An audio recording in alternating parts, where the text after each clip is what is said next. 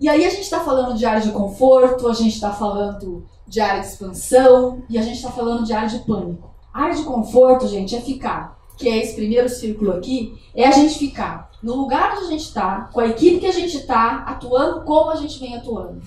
A área de expansão é a gente aprender coisas novas para atuar de forma diferente, com uma equipe diferente. E área de pânico, gente, é quando a gente resgata a nossa equipe interna e não treina essa equipe interna. Aí a gente pode se colocar em lugares complicados, como por exemplo, tem muito executivo deixando sua carreira de executivo porque acha que naquele ambiente de trabalho não dá para mudar mais nada.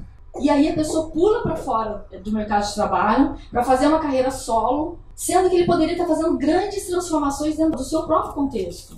Só que aí ele acaba entrando, muitos executivos acabam entrando em área de pânico, que é agora eu não tenho mais dinheiro para pagar as minhas contas. O construtor, ele fala, e agora? Vai fazer o quê? Muito bem, idealista, e daí? Você entende? Então tem que haver uma comunicação entre todos para a gente sair desse viver em círculos e ir para esse viver em área de expansão, em área de espiral. É isso aqui que é evoluir, gente. Não é pular da área de conforto para a área de vou inovar tudo na minha vida.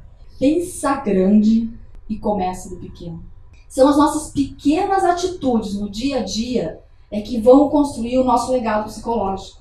É essa pequena atitude de parar de reclamar e perceber o que é que eu posso fazer, quem é da minha equipe interna que está faltando de diferente, para eu conseguir promover algum tipo de transformação dentro do lugar onde eu vivo. Se só trocar de contexto, não adianta, gente. Por que que, por que, que, que tá acontecendo? Tem uma pessoa em comum que vai para o próximo contexto, que é a nossa equipe interna. Esse grupo de equipe interna é o mesmo grupo que vai para o outro ambiente que a gente escolher para o nosso próximo destino. Então, não adianta trocar de contexto se você não está dando robustez e treinamento para sua